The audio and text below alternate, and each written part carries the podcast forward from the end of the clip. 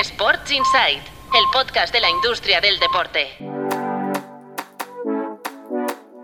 Buenos días a todos, soy Patricia López, directora de Tu Playbook Media y os doy la bienvenida un lunes más a los titulares de la industria deportiva que han marcado los últimos días. Arrancamos con Osasuna, que ficha a Cosner como patrocinador principal para esta temporada. La marca de aire acondicionado y climatización sustituye así a Berleal, que pasa al frontal de la camiseta de juego del equipo femenino. El club rojillo prevé facturar 8,6 millones a través de los patrocinios durante esta campaña. Vamos con la liga que se alía con Netflix para crear su primera docuserie deportiva en España. La competición contará con una serie documental para mostrar las interioridades de los clubes durante esta campaña. Este anuncio llega después de que la patronal anunciara la puesta en marcha de su propia productora de contenidos, la Liga Studios. Qatar y Abu Dhabi muestran interés en las franquicias de la NBA.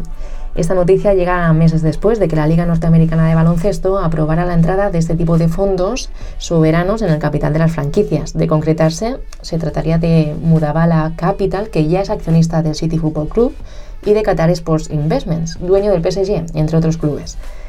Vamos con la industria del fitness. Los gimnasios públicos de Barcelona superan los 160.000 abonados y recuperan parte del terreno perdido durante la pandemia. Las instalaciones municipales registraron una alza del 16% interanual a cierre del 2022.